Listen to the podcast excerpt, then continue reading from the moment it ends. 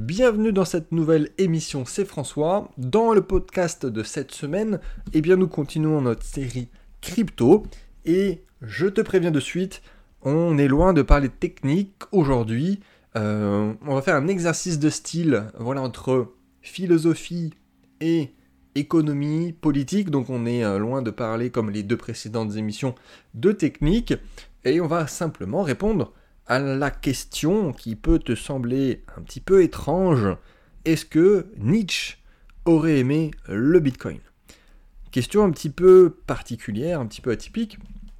Et spoiler, la réponse est oui, sinon je ne serais pas en train de citer Nietzsche aussi souvent euh, dans la vraie vie comme dans émissions et mes, et mes contenus, et tout en étant en même temps un Bitcoin maximaliste comme on dit. Donc la réponse est oui. Mais voilà, je vais te donner le programme très très bientôt. Et euh, juste avant, si tu cherches de la technique, si tu es nouveau, si tu viens de tomber sur, euh, sur ma chaîne, donc tu as l'émission précédente, donc euh, l'épisode 141 si je ne me trompe pas, qui y était sur mes prédictions de fin de cycle crypto avec mes objectifs précis, et l'émission encore d'avant, donc l'épisode numéro 140, qui était sur la stratégie de sortie, ce qu'il faut faire et ne surtout pas faire. Voilà, dans tous les cas, euh, tu as mon programme avec ma formation et accompagnement si tu veux de la technique, les détails dans la description. Aujourd'hui, on va pas parler de ça. Donc, alors, euh, Bitcoin, clairement, voilà, est imprégné de, plusieurs concepts de Nietzsche et cette émission devrait pas être très longue, euh, justement comparée aux précédentes, mais j'ai passé peut-être un peu plus de temps au final que d'habitude à la préparer. Donc allons-y, j'ai fait quelques recherches supplémentaires. Euh, j'ai quelques ouvrages d'ailleurs de, Nietzsche là sous les yeux, pour te citer quelques extraits au fil de l'émission. Au programme, on va parler de quatre euh, grands principes nietzschiens. L'interprétation du monde avec la volonté de puissance. En deux, la dualité entre Apollon et Dionysos. Alors t'inquiète pas, hein, si, si t'es pas du tout philo, si euh, tu comprends rien au programme, ça va être vraiment fluide. En tout cas, je vais essayer que ça soit simple et concret. En 3, donc la non-distinction morale entre le bien et le mal. Et en 4, le surhumain, la notion de surhumain, et l'individu souverain. Et à chaque fois, voilà, ça sera sous l'angle d'attaque du Bitcoin, évidemment. Donc allons-y, et on va commencer simplement euh, à parler bah, du, monde qui nous entoure, c'est-à-dire qu'à l'heure actuelle, les gouvernements, euh, avec leur monnaie centralisée, que tout le monde connaît, hein, à l'opposé des cryptoactifs décentralisés, ont le pouvoir.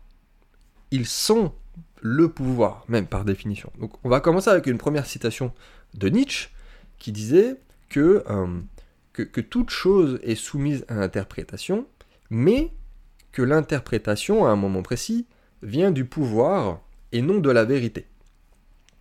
C'est déjà très intéressant parce que l'interprétation vient de l'essence de la volonté de puissance. Alors volonté de puissance, qui est un, terme qui revient souvent chez Nietzsche, et qui n'est pas une volonté d'asseoir une puissance, mais c'est une volonté vers la puissance. Et ici, l'État, les institutions, les banques ont le pouvoir qui leur permettent d'imposer leur interprétation des choses, qui n'est pas la vérité, hein, selon cette définition, mais elles ont la puissance, donc elles interprètent, elles font l'interprétation des choses par rapport euh, eh ben, globalement au peuple. Donc ce qu'ils n'ont pas, par contre, c'est bah, la vérité. C'est-à-dire que sans cette vérité, euh, on peut dire que actuellement, le plus grand transfert de, pouvoir financier, on va l'appeler ça comme ça, de, l'histoire est en route. Donc des banques euh, complètement centralisées aux monnaies décentralisées vers globalement le peuple, mais qui va être représenté par des individus plutôt euh, qu'une communauté. On va en reparler. Donc entre nous d'ailleurs, euh, on peut remarquer que, que, la confiance dans les institutions traditionnelles est au plus bas depuis, euh, bah, fort longtemps. Qu'on a besoin de changement, encore plus avec ce qui s'est passé, le Covid, il y a une, vraie perte de, confiance et ça va au-delà de ça, des décisions qui ont été prises. Je ne parle même pas de, niveau sanitaire, je parle d'un niveau économique, de ce qui a été fait, euh, l'impression monétaire, on va reparler un petit peu derrière, mais il y a vraiment une perte de confiance assez extraordinaire en ce moment et globalement dans beaucoup, beaucoup, beaucoup de pays, surtout occidentaux. Euh, et on, est donc euh, en, ce moment en train d'être témoin des plus gros transferts de richesses de l'histoire. Et euh, le, jour du changement pourrait arriver plutôt que prévu. L'argent en gros des, de l'ancien paradigme, donc l'argent des baby boomers, on va les appeler comme ça, hein, ira à la seule classe d'actifs qui est vraiment entre les mains des jeunes désireux d'un changement, les crypto-monnaies. Donc le Bitcoin est la réponse. Alors je, fais exprès de mettre mes phrases au présent, de ne pas le mettre au conditionnel, de ne pas le mettre au futur. C'est plus incisif, c'est euh, un peu plus direct et violent, mais voilà, c'est pas le Bitcoin serait la réponse ou le Bitcoin sera la réponse, c'est le Bitcoin est la réponse, et, je vais enchaîner euh, pour que ça soit plus pertinent avec du présent. Donc toute personne qui croit en ce raisonnement euh, ne peut que valider le Bitcoin, euh, que Satoshi Nakamoto, le créateur du Bitcoin, voulait une société plus juste, qu'il envisageait moins pyramidale, moins corrompue, et, en matière de finance, on peut dire que les gouvernements, euh, s'ils étaient bâtis sur des, sur des fondations plus solides comme la vérité ou l'intégrité, peut-être que le Bitcoin aurait sa place et l'aurait eu depuis bien longtemps, mais pour l'instant, c'est non. Donc c'était une très bonne introduction avec cette première notion. On va enchaîner avec la, deuxième idée, de ce podcast, qui est probablement ma préférée. Et Nietzsche voyait donc la société avec un dualisme euh, très naturel d'ailleurs, qu'il avait défini par Apollon et Dionysos. Donc les deux dieux grecs, Apollon et Dionysos. Donc les termes apollinien et dionysiaque sont euh, et peuvent mieux nous faire comprendre les aspirations générales de l'humanité vis-à-vis de la réalité qui nous entoure. Donc je vais juste définir très rapidement ce que c'est d'après Nietzsche. Donc pour commencer, l'apollinien, c'est ça représente, euh, ça représente tout ce qui est ordre, équilibre, rationalité, euh, mesure et tempérance. Dans l'autre sens, donc, euh, c'est donc notre ami Dionysos, donc ce qu'on appelle le dionysiaque, qui représente le chaos, les contrastes, l'exubérance, l'instinctif, le créatif, le déroutant, le sauvage. Donc l'Apollon, lui, il est intimement lié à l'élan civilisateur humain. Donc on peut dire d'ailleurs que ça, peut même sembler évident, d'ailleurs que le dionysiaque est l'absence de l'apollinien. Donc sans ordre, nous avons le créant, le, chaos. Sans tempérance, on a l'exubérance. Sans la civilisation, on a le sauvage. Déjà, tu comprends euh, vers quoi tend la civilisation, plus vers Apollon. Donc l'apollinien est une présence euh, structurant le monde. Le dionysiaque, c'est une absence d'ordre. Alors ça ne veut pas dire que le deuxième est moins bien. C'est-à-dire que même, euh, j'ai envie de dire que le Dionysos a une importance capitale, puisque déjà de base, il est, il, est là euh, originellement. C'est-à-dire que c'est le contexte originel de la création. C'est-à-dire que sans, la terre, sans la nature, sans euh, tous les outils et, et, les métaux qui se retrouvent sur la nature, on ne peut pas créer, on ne peut pas aller vers de la l'apollinie. Donc il ne faut pas être trop civilisé ça perturbe l'équilibre de la société. Et donc, il faut avoir, il faut avoir des deux. Donc, ces notions, elles peuvent être appliquées absolument à tout. Hein. on retrouve souvent dans la littérature, dans, l'art et ainsi de suite, mais dans l'économie, dans la politique aussi. Et là, je vais t'amener vers notre monde actuel. Tout en haut, il y a un système qui est ultra apollinien. Et ce système ultra apollinien, il est à maintenir. Euh, et quand il y a des coups euh, de, dame nature, des coups très dionysiaques, type Covid ou autre, ça complique énormément les choses, parce que c'est un système euh, assez fragile pour le coup. Et avec ce système ultra apollinien, bon, il y a énormément d'acteurs, hein, mais par exemple, les banques centrales du monde, qui, qui sont sous assistance respiratoire, ont eu comme solution voilà, une impression monétaire assez gigantesque dernièrement. Bon, on en a parlé dans plusieurs émissions que j'ai enregistrées en solo avec des interviews de, financiers. Bref, euh, il y a eu une perte du coup drastique de la valeur du dollar, de l'euro, ainsi de suite, inflation, et ça fait que commencer, on en a déjà parlé. Bref, tout est cyclique, donc entre Apollon et Dionysos, mais plus notre civilisation avance, plus elle a tendance à rajouter euh, de l'apollinien. De base, même, j'ai envie de te dire que les religions euh, le, christianisme pour, euh, l'Occident, c'était d'amener de l'ordre chez, euh, bah, chez les barbares qu'on était, tout simplement. Ensuite, bah, il, y a, eu beaucoup d'avancées. Il y a eu le siècle des Lumières aussi. On a voulu amener du modernisme, des institutions de partout. Puis le 19e, le 20e siècle avec des fausses vérités. Euh, de type de, de, faire de la croissance pour la croissance, de tomber dans le nihilisme euh, pour tout le monde, de non-spiritualité, d'utilitarisme à outrance, de consommation et de transcendance technologique, euh, tout ça, tout ça. Donc bref, c'est un système ultra apollinien. Et l'individu bien équilibré, qui, bon, c'est pas non plus très, compliqué à, comprendre, mais qui est bien équilibré et qui comprend ce que je viens de dire, voit, voit la mascarade. il, voit qu'il y a un truc qui va pas, et lui, s'il est bien équilibré, justement, de par ma définition, il a ce de ce qu'il faut de pensée rationnelle apollinienne, il a assez aussi d'exubérance et de non-nihilisme pour adopter le Bitcoin. C'est-à-dire que le problème, c'est pas l'un ou l'autre hein, dans, dans, ces deux notions, c'est euh, d'être que l'un ou d'être que l'autre. Et il y a une phrase qui le résume très très bien du psychiatre euh, essayiste Jung, qui disait que trop d'animalité défigure l'homme civilisé, et qu'à l'inverse, trop de civilisation crée des animaux malades. Donc trop de Dionysos défigure l'homme civilisé, hein, je le reformule, et euh, trop de Apollon crée des animaux malades. Et en gros, on est là. Euh, donc toute personne qui a les deux, les deux forces apolliniennes et dionysiaques, dionysiaque, pardon, adopte et adoptera le Bitcoin, euh, au défaut des autres. Donc je m'explique. Avec le, prochain effondrement économique et financier qui approche à grands pas, il va avoir une évolution vers l'hyper-bitcoinisation euh, euh, du monde. Et c'est même indispensable. C'est-à-dire que le Bitcoin s'articule autour d'une tendance, on va dire, qui très euh, cyberlibertarienne, à, détruire l'État pour consolider un chaos plus pérenne, certes sauvage, mais beaucoup plus aussi antifragile et pour ramener le monde à une échelle plus naturelle, voilà, plus, plus responsable pour l'individu, ok, plus dionysiaque, tout simplement. Donc dans un cas comme dans l'autre, euh, on observe donc une tendance vers la décivilisation dionysienne, et euh, bah, l'Occident devrait euh, commencer à le comprendre et en avoir conscience, ça serait quand même pas mal. Donc le vrai problème, il est là, c'est comment réussir à concilier bah, globalement la grandeur et la sécurité des aspirations apolliniennes que tout le monde a, que euh, l'État, les institutions ont, que euh, les gens qui ont besoin de sécurité ont, voilà, les, vraies aspirations apolliniennes, et d'avoir toujours l'incontrôlable magnificence de la nature, très dionysiaque. Donc euh, Nietzsche aurait adoré le Bitcoin. Nietzsche, globalement, si on veut conclure sur ce point-là, il veut réveiller l'homme trop civilisé qu'on est devenu.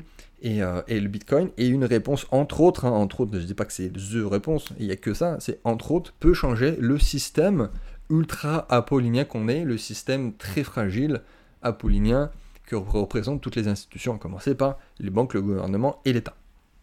Donc on va aller un, petit peu plus loin, on, va aller sur la troisième partie de ce podcast, mais on va reparler ensuite de, nos deux dieux grecs, euh, parce qu'il y a d'autres éléments que Nietzsche aime beaucoup et qu'on retrouve dans le Bitcoin. Il y a les éléments comme, euh, par exemple, la durabilité, l'antifragilité et la croissance, qui sont parfaitement incarnés dans le Bitcoin. Un exemple parmi d'autres, l'auto-ajustement du réseau en réponse à une augmentation exponentielle du hachage, ça représente une grande réussite technique dans l'histoire moderne, et le réseau Bitcoin, du coup, est incroyablement robuste grâce à ça, et tous les autres systèmes financiers sont très obsolètes par rapport à ce, qui, euh, à ce que représente le Bitcoin. Donc, autre exemple, le rejet par, euh, par Nietzsche de la distinction morale entre le bien et le mal.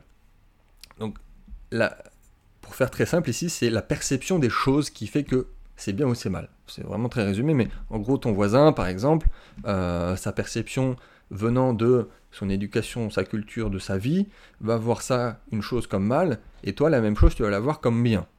Mais euh, il n'y a pas le bien et le mal. C'est-à-dire comme, comme la pluie ou le beau temps euh, fait autant partie de notre monde que le Bitcoin lui-même. Donc ces forces ne, ne, peuvent plus être jugées bonnes ou mauvaises. Elles sont tout simplement.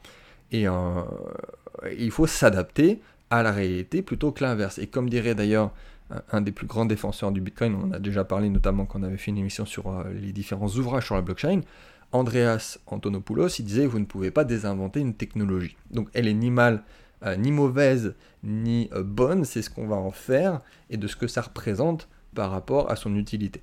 Donc voilà, là on est en, plein dans la perception différente des gens envers le Bitcoin, et même des fois, petite parenthèse, suffit de, lire les commentaires de mes émissions parfois pour s'en rendre compte. Alors, plus trop maintenant, parce que ça a changé. Euh, mais voilà, il y a toujours un loufoque qui vient dire que le Bitcoin c'est le diable. Euh, mais il y a quelques années, quand j'étais un des premiers à, faire des émissions sur les cryptos, c'était moitié-moitié dans les commentaires, faut le dire. Hein. C'était à moitié, c'était le mal absolu. Et ça va détruire la planète. Et de l'autre côté, c'était l'inverse total. Hein. C'était non, c'est ce qui va sauver la planète. Donc tu as le choix. Euh, nous avons le choix. Je vais te les donner. Je vais te les résumer. Soit la noble moralité de l'orgueil, de la volonté de puissance dionysiaque, de la force et de l'honneur du Bitcoin, ou la morale euh, esclave de la gentillesse pour le bien commun, de l'humilité, de, la pitié de l'ancien système, qui d'ailleurs euh, systématiquement, d'emblée, dit non à tout ce qui est nouveau et ce qui est différent. Ça, euh, tu peux t'en rendre compte assez facilement. Donc on choisit ici je vais dire par défaut, non pas du tout par défaut, mais par conviction, la première morale, hein, qui, est, euh, qui est rejetée au final par toutes les institutions, l'État, le gouvernement, l'école, les banques. Et on sait très bien que toutes les grandes choses euh, doivent d'abord porter un masque euh, de monstrueux avant de s'inscrire dans le cœur de l'humanité. Donc le Bitcoin terrifie les pros fiduciaires ordinaires, y compris ceux de, de, la communauté et du fameux bien commun qui imposent en fait leur idéologie fiat sur le Bitcoin. Pour eux, le Bitcoin est le mal, car le Bitcoin les fait souffrir. Encore, on retrouve ici ce qu'on a dit tout à l'heure sur l'interprétation avec la puissance et non la vérité, souviens-toi. Donc ceux qui s'opposent aux souffrances à venir, euh, ces nihilistes apolliniens, souffriront encore plus, il faut le dire. Quatrième point, euh, on va aller doucement vers ce quatrième point, qui est sans doute l'idée euh, de Nietzsche la plus connue de tous, de toutes et qui revient le plus souvent, c'est euh, la notion de surhumain. Tu retrouves le terme de surhomme traduit de l'allemand, mais euh, dans l'allemand, dans le texte, non, faudrait plus, plus dire surhumain, et encore, c'est pas idéalement traduit, mais bon, globalement, c'est le surhomme euh, qu'on entend et, qu'on a traduit comme ça en français. Donc, on va continuer sur l'opposition entre la communauté et l'individu pour y arriver. Le, le surhomme, pour Nietzsche, c'est un individu sain et fort euh, cherche à se développer lui-même en, expérimentant et en vivant euh, presque dangereusement. Petite parenthèse d'ailleurs, ça fait très entrepreneur, entrepreneur moderne, développement personnel, tout ça, tout ça. Enfin bref, tu vas voir. La vie, voilà, consiste, d'après lui, en un nombre infini de possibilités. La personne en bonne santé en explore autant que possible. Euh, par exemple, la plupart du temps, les doctrines des religions enseigne la pitié, le mépris de soi, l'humilité, la retenue, la culpabilité. Et pour lui, c'est complètement incorrect. C'est-à-dire que la vie est en constante évolution, stimulante, sans regret, intense, créative et risquée.